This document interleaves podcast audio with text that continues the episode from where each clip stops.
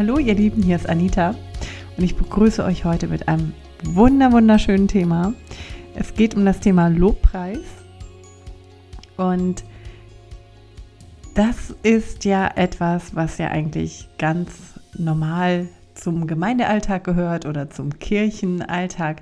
Leute, die irgendwie was mit Religion am Hut haben, kennen diesen Begriff sehr gut und haben wahrscheinlich die erste Assoziation Musik. Zumindest könnt ihr sicherlich eine ganze Menge finden, wenn ihr einfach nur mal eingebt Lobpreis und äh, das bei Google mal anschaut. Äh, ich denke, da werdet ihr bestimmt ziemlich schnell auf Lobpreismusik stoßen. Wenn man sich dieses Thema allerdings in der Bibel anschaut, hat das nicht nur mit Musik zu tun. Lobpreis hat noch eine viel weiter reichende Bedeutung und steht auch im Gegensatz zur Dankbarkeit. Also für mich war das irgendwie lange Zeit so ziemlich das Gleiche und ich konnte das eine auch nicht so richtig vom anderen unterscheiden. Ich denke auch nicht, dass es jetzt unbedingt notwendig ist, ein Gebet in bestimmte Segmente aufzuteilen. Ich kann mich erinnern, als ich, ja, da muss ich wahrscheinlich irgendwie so 16, 17 gewesen sein. Da hatten wir in unserer Gemeinde einmal so einen Zettel bekommen und da ging es um das Thema Gebet und da wurde in einer Art äh, Kuchenstatistik, kennt ihr diese, das sieht einfach aus wie ein Kreis und dann werden so wie Kuchenstücke drin ähm, unterteilt. Und dann gab es eben diese Unterteilung, dass das Gebet idealerweise zu so und so viel Prozent zu, aus Lobpreis bestehen sollte, dann zu einem bestimmten ähm, Anteil aus Dankbarkeit. Dann gab es noch ein Kuchenstück namens Fürbitte und ein Kuchenstück namens eigene Bitten oder so ähnlich. Und ich muss sagen, ich fand das total schrecklich. Ich bin nämlich mehr so eine Art, wie soll ich sagen, wenn man mir Anweisungen gibt, dann habe ich auch schnell den Eindruck, ja, dem muss ich auch folgen. Ich muss mich jetzt daran halten. Und ich habe gemerkt, dass dieses diese komische Torte mein Gebetsleben eher verkompliziert, als dass es hat, als dass es mich jetzt irgendwie ermutigt hätte oder irgendwas dergleichen.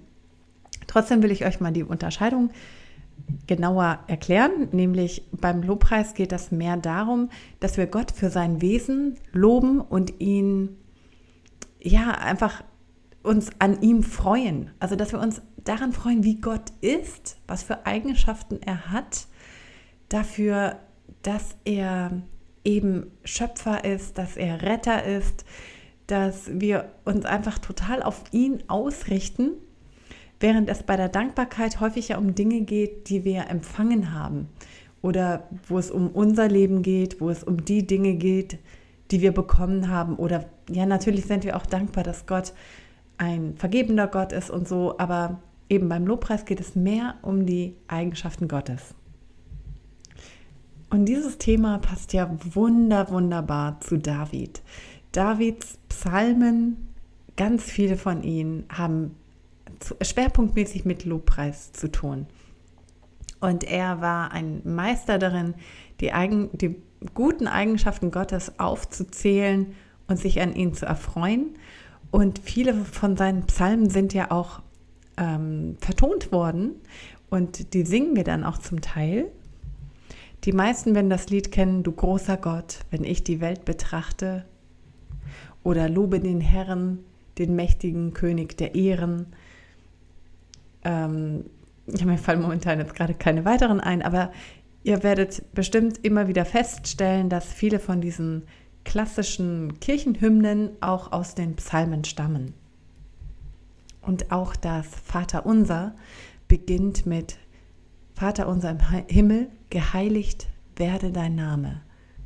Ich habe den Eindruck, dass dieser Fokus auf den Namen Gottes und sein Wesen schon ein Einstieg ist in den Lobpreis. Ich möchte anfangen mit einem Zitat von Max Lucado, der über Lobpreis oder Anbetung folgende Worte sagt. Es handelt sich bei der Anbetung um einen freiwilligen Akt der Dankbarkeit, der dem Retter von den Geretteten dem Heiler von den Geheilten, dem Befreier von den Befreiten dargebracht wird. Sehr schön finde ich die Betonung auf die Freiwilligkeit, dass es also keine, es kann nicht forciert werden, es kann nicht wirklich verlangt werden, sondern es soll aus freien Stücken geschehen. Und das sieht man auch bei David, finde ich. Es ist ein, es ist zwar eine Art Opfer, aber eines, das von Herzen kommt und das keine Gegenleistung erfordert. Kein, ja, es hat nicht den Anspruch, jetzt dafür belohnt zu werden. Und vor allem ist es eine Art und Weise, wie wir beim Gebet stark auf Gott schauen. Wir schauen beim Lobpreis nicht auf unsere Bedürfnisse oder auch nicht auf unsere Schuld und wie schlecht wir sind. Wir schauen auch nicht auf die Sorgen und Probleme anderer Menschen, sondern der Blick beim Lobpreis wird allein auf Gott gerichtet und auf die Perfektion Gottes. Ähm, das mag euch vielleicht nicht so viel bedeuten, aber ich bin fasziniert von dem Begriff Perfektion und das ist das Einzige, wo ich genau das entdecken kann, nämlich bei Gott. Gott ist der Einzige, der unveränderlich ist, der Fels, der wahrhaftig Gute und Perfekte und er ist auch die absolut perfekte Liebe. Es ist also unmöglich, während dem Lobpreis irgendeine Art von Ego-Trip zu gehen. Und es ist aber auch kein Ego-Trip Gottes. Das ist nämlich eine Sache, die ich vor allem als Kind hm, fehlverstanden habe, weil ich mir gedacht habe, Mensch, das ist ja komisch. Gott möchte, dass wir ihn Lob preisen. Das heißt, also wir sollen ihm sozusagen Komplimente machen. Er verlangt von uns, dass wir ihm erzählen, wie toll er ist. Wenn irgendein Mensch so etwas verlangen würde, dann würde ich das schon als ein Ego-Trip bezeichnen. Aber genau da habe ich auch etwas Wesentliches falsch verstanden. Wenn ein Mensch gelobt werden möchte, dann macht er das ja, weil er in gewisser Weise eine Art Mangel empfindet. Durch diese Komplimente oder durch diesen Lobpreis kann er ja, seinen Mangel wieder wettmachen und sich wieder stark fühlen oder groß fühlen. Und das ist genau das, was Gott überhaupt nicht notwendig hat. Wenn wir ihn Lob preisen, dann tun wir das nicht, weil Gott das bräuchte, sage ich jetzt bei Anführungszeichen, und auch nicht, weil er das sozusagen als Beweis unserer Zuneigung benötigt oder irgendetwas dergleichen, sondern ich habe immer mehr den Eindruck, Gott möchte das, um uns zu befreien. Denn der Blick auf uns selbst, der hält uns ja gefangen. Das ist ja das, was die Sünde ausgelöst hat, dass wir mehr auf uns gucken, auf unsere Bedürfnisse, wie wir im Vergleich zu anderen dastehen äh, oder die, die Probleme um uns herum. Und wenn wir auf Gott schauen, dann werden wir befreit von diesem Blick, von dieser Nabelshow, die wir sonst haben. Und ja, es kann sein, dass wir uns dabei vielleicht auch klein fühlen, aber nicht in dem Sinne, dass wir uns klein und unwürdig und äh, so fühlen, als müssten wir irgendwie im Dreck suhlen oder irgendwie sowas, sondern dass wir frei werden, eher so. Da denke ich vor allem, ich musste vor allem bei diesem Thema Lobpreis ganz viel an den Begriff Staunen denken. Staunen. Ihr habt bestimmt schon einige Videos gesehen mit diesen fantastischen Aufnahmen von der Natur, wo irgendwie ein Hubschrauber über das Meer fliegt und natürlich sieht man nichts von einem Hubschrauber, sondern es wird natürlich so aufgenommen, dass man nur die Landschaft sehen kann. Und die ist so riesengroß und man macht das meistens natürlich zu einem Zeitpunkt, wo das Licht oder der Lichteinfall ab, äh, absolut ähm, optimal ist, sodass das Meer fast schon glitzert. Man kann die Sonne vielleicht gerade sehen, wie sie untergeht und das ganze Meer wird in ein Goldgelb hineingetaucht. Man kann vielleicht auch noch irgendwelche Tiere sehen, Möwen, die über das Meer schweben oder ein paar Delfine. Also, naja, das ist so ein richtig romantisches Bild. Aber auch andere Bilder, selbst wenn man sich äh, Fotos anschaut über der Wüste, auf der die Sanddünen aussehen wie Meereswellen und so ein wunderschönes Muster haben. Oder diese Bilder, die man auch sieht von karibischen Ozeanen und Tieraufnahmen, ach, diese haben so eine, so eine Ruhe, so eine Majestät, spiegeln die wieder, die einen ins Staunen hineinversetzt. Ich persönlich habe das seit diesem Jahr habe ich wieder neu klassische Musik entdeckt und bei bestimmten Liedern, da muss ich nur ein paar Takte hören und ich muss sagen, dass sie mich in Kürze in eine Art ja, in dieses Gefühl von Staunen hineinbringen, ohne ja, dass ich mich anstrengen müsste oder irgendetwas, sondern es bringt mich in eine, in so eine Haltung, die ich jetzt mit diesem altmodischen Wort Ehrerbietung gleichsetzen könnte.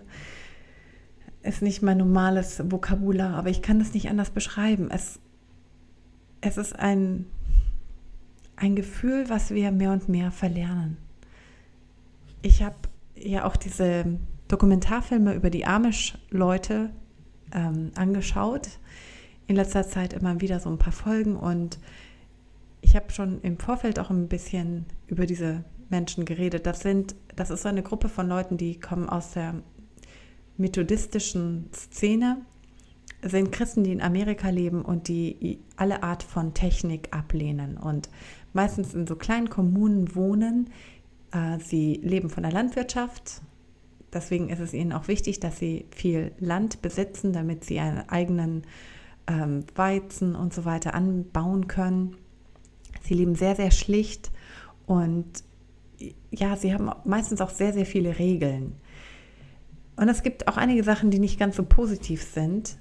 Aber eine der Dinge, die man auch von ihnen lernen kann, ist, dass sie sagen, dass es ihnen so wichtig ist, dass sie zum Beispiel ihr eigenes Essen anbauen, weil es sie viel stärker mit der Natur und der Erde verbindet und nicht in diesem naturreligionmäßigen Sinn, sondern dass sie sagen, sie, sie staunen während, also beim Anbauen, das ist so diese Verbindung, die sie mit der Erde haben, verbindet sie gleichzeitig mit Gott, weil es ihnen diese Abhängigkeit von Gott klar macht, dass nur Gott kann schenken, dass nämlich aus diesem Samen dann auch tatsächlich ein Weizen wird, der dann zu einem Brot verbacken werden kann.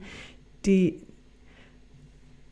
das Beobachten, wie aus einem Samen etwas wächst, was dann zu etwas wird, was einen nährt, ist ihnen absolut bewusst. Es ist nicht irgendwie etwas, was fernweg passiert bei irgendeinem Bauern und dann ähm, kommt das Ganze zu einer Fabrik und man kann dann irgendwann zum Supermarkt gehen. Das ist ja etwas, was wir erleben, dass wir mehr so eine Art äh, Trennung von unseren Nahrungsquellen erleben, während die Amish das ganz hautnah mit ihren Händen und mit ihrer Körperkraft erleben, weil sie ja sehr viel Körperkraft da auch hinein investieren. Und ich habe auch im letzten Jahr einige Artikel zu dem Gefühl des Staunens, Dinge, also Artikel gefunden. Und einer davon hat erzählt oder beschrieben, dass Menschen, die häufiger dieses Gefühl des Staunens, welches ja immer seltener wird, erleben, dass sie äh, niedrigere, niedrigere Level von bestimmten Entzündungshormonen oder Inflammatory Cytokines, in Cytokines, in Cytokines, muss ich nochmal nachschauen, was es genau auf Deutsch heißt, aber dass sie niedrigere Entzündungswerte haben und dass es auch äh, schützt vor Depression, vor Alzheimer und anderen Krankheiten.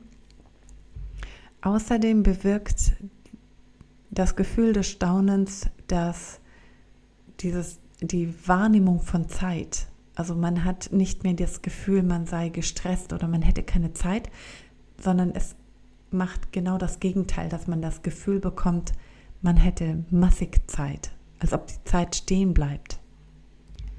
Das Gefühl des Staunens beinhaltet die Empfindung, die man, der man begegnet, wenn man etwas Gewaltigem begegnet, sei es in Größe, in Zahl, in, in Länge, in Komplexität, in Fähigkeit oder, oder im sozialen Lager wie Ruhm oder Autorität. Und das stimuliert das Bedürfnis für Unterkunft. Das heißt, es verändert das Verständnis unserer Welt. Das war so eine Definition für das Gefühl von Staunen. Und ich finde, das passt perfekt zum Thema Lobpreis. Ich habe noch eine weitere Studie gefunden, in der herausgefunden wurde, dass Menschen, die häufiger das Gefühl des Staunens erleben, geduldiger sind und dass sie auch weniger materialistisch denken und dass sie offener dafür sind, anderen Menschen zu helfen. Äh, da wurde die Vermutung angestellt, dass das Gefühl des Staunens wahrscheinlich das subjektive Gefühl oder die, die subjektive Erfahrung von Zeit verlangsamt. Und es hilft auch zumindest in, der, in, in dem Moment, wo man staunt, ähm, tut es auch das Gefühl von Le äh, Lebenszufriedenheit ansteigern. Ich denke, dass es genügend Gründe gibt, warum Lobpreis etwas Gutes ist. Es ist auch etwas, wie wir Gott dienen können, wie wir Gott eine Freude machen können, wie wir ihm etwas von dem zurückgeben können, was er uns geschenkt hat. Deswegen macht es mich auch manchmal ein bisschen traurig, wenn ich dann auch so viele negativen Sachen auch zu diesem Thema habe lesen können, die zum größten, nein, die kommen nur auch aus christlichen Kreisen, wo gesagt wird, dass gerade diese charismatische Lobpreismusik etwas, ja, etwas sei, das man kritisch anzusehen hätte, weil es eine Art Anpassung an den Zeitgeist wäre und dass auch viel Vermarktung damit betrieben wird, nämlich dass es eben auch diesen ganzen Sektor von Lobpreismusik gibt, der kommerzialisiert wird, wo es dann Konzerte gibt, bei denen es nicht mehr allein um ja um das Ansehen Gottes geht, sondern darum, dass eben eine Band sich vielleicht auch profiliert und ja, Profil, also berühmt wird oder ja, sich selber dabei groß rausstellt. Und ja, ich bin sicher, dass auch leider auch was Negatives daraus gemacht wird, wie es in so vielen Bereichen der Fall ist. Und deswegen ist es ja das Schöne, wie ich ja so häufig schon gesagt habe, dass Gott das Herz anschaut. Und wenn wir etwas weitergeben, weil wir begeistert sind von Gott, dann ist es definitiv etwas Gutes, worüber, wo Gott auch Freude daran hat. Ich muss sagen, dass ich habe auch ein paar Gespräche gehabt mit äh, meinem Vater, der das Ganze auch so ein bisschen kritisch ansieht. Er mag, äh, er hat so Schwierigkeiten mit äh, charismatischen Gemeinden, vor allem wenn er dann sieht, dass viele Menschen die Hände heben, was für ihn so ein Zeichen ist, dass diese Menschen es anscheinend sehr, sehr ernst meinen mit ihrem Lobpreis und er das Ganze dann ähm, ja kritisch ansieht, weil er ja viele von diesen Menschen kennt, auch persönlich kennt und dann den Eindruck hat, dass deren persönliches Leben nicht mit dieser Haltung, die sie in der Gemeinde zeigen, beim Heben der Hände zusammenpasst. Und ich bin so dankbar, dass wir darüber eigentlich gar keine Urteile fällen müssen. Gott allein schaut unser Herz an und ich kann mir vorstellen, dass er richtig viel Freude daran hat, wenn wir ihn anbeten und sei es auch nur gerade in der Zeit, wo wir in der Gemeinde sind und uns auch die Musik ergreift in dem Moment. Natürlich soll es dabei nicht enden. Paulus sagt, dass unser ganzer Leib ein Lobpreis sein soll. Wir sollen also unseren ganzen Leib, das heißt Und damit meint er dann auch nicht nur den Körper, sondern auch unsere Gedanken, unsere Handlungen, unsere Worte. All das soll ein lebendiger Lobpreis für Gott sein. Der endet also nicht, nachdem wir einen Lobpreis-Gottesdienst beendet haben. Das ist nur ein ganz, ganz kleiner Teil. Der echte Lobpreis, der hat mit unserem ganzen Leben zu tun. Aber ich kann mir vorstellen, dass das immerhin ein Anfang für manche Menschen sein kann, die ähm, vielleicht sonst noch gar nicht so viel damit am Hut hatten oder noch gar nicht erlebt haben, dass das Gebet nicht nur mit Fürbitte oder eigenen Bitten zu tun hat, sondern dass es noch was viel Größeres ist. Und ich empfinde ein Lobpreisgebet tatsächlich als befreiend. Denn solange ich mich um Sorgen drehe, um meine eigene Schuld, da habe ich das Gefühl, dass meine Welt relativ klein ist. Vor allem, weil ich auch ganz oft gar nicht weiß, was die perfekte Lösung für ein bestimmtes Problem wäre. Ich sehe ja gar nicht die vielen anderen Optionen. Ich denke mir manchmal nur, es gibt Option A oder B oder vielleicht auch noch C. Aber Gott hat so viele weitere Möglichkeiten und im Lobpreis, das ist so, als ob man, ihr kennt bestimmt dieses Lied über den Wolken. Ist das von Reinhard May? Ich weiß, ich weiß nie die Sänger. Ähm, war ein ziemlicher Hit, vor allem in der, ja, ich glaube in der Zeit der Generation meiner Eltern. Da kannten das alle. Über den Wolken, da muss die Freiheit wohl grenzenlos sein. Alle Sorgen, alle Ängste, sagt man, blieben darunter verborgen. Und dann ist alles, was uns hier wichtig erscheint, plötzlich nichtig und klein oder so ähnlich. Könnt ihr auch mal googeln, wenn ich da einen Fehler jetzt gemacht habe. Gott hat eine andere Sicht auf unsere Welt, auf unsere Probleme, auf unsere Sorgen. Und beim Lobpreis werden wir eingeladen, von unserem kleinen Problem nach oben gezoomt zu werden, über die Wolken, vielleicht sogar in das Universum. Habt ihr schon mal Bilder vom Universum gesehen? Ich weiß nicht, da, die kann man nicht, die, die kann man nur, die kann man nicht, wie soll ich sagen, man muss nur kurze Zeit auf solche Bilder schauen und man kommt automatisch ins Staunen. Das ist etwas, was sich dieser Nichtigkeit unseres kleinen Daseins nicht erschließen. Und ja, ich, ich wollte euch einfach dazu ermutigen und dazu einladen, dem Thema Lobpreis wieder mehr Platz in eurem Leben zu lassen und das mehr in euren Alltag hinein zu integrieren. Ich habe ähm, ein paar Freunde gefragt, ob sie, ja, wie sie das machen, ob Lobpreis einen festen, also einen festen Teil in ihrem Alltag hat und habe da leider keine Antworten bekommen. Ich für mich persönlich habe entdeckt, dass Musik tatsächlich eine, eine ganz, ganz großartige Quelle oder ein tolles Werkzeug ist, um in dieses Gefühl des Staunens hineinzukommen.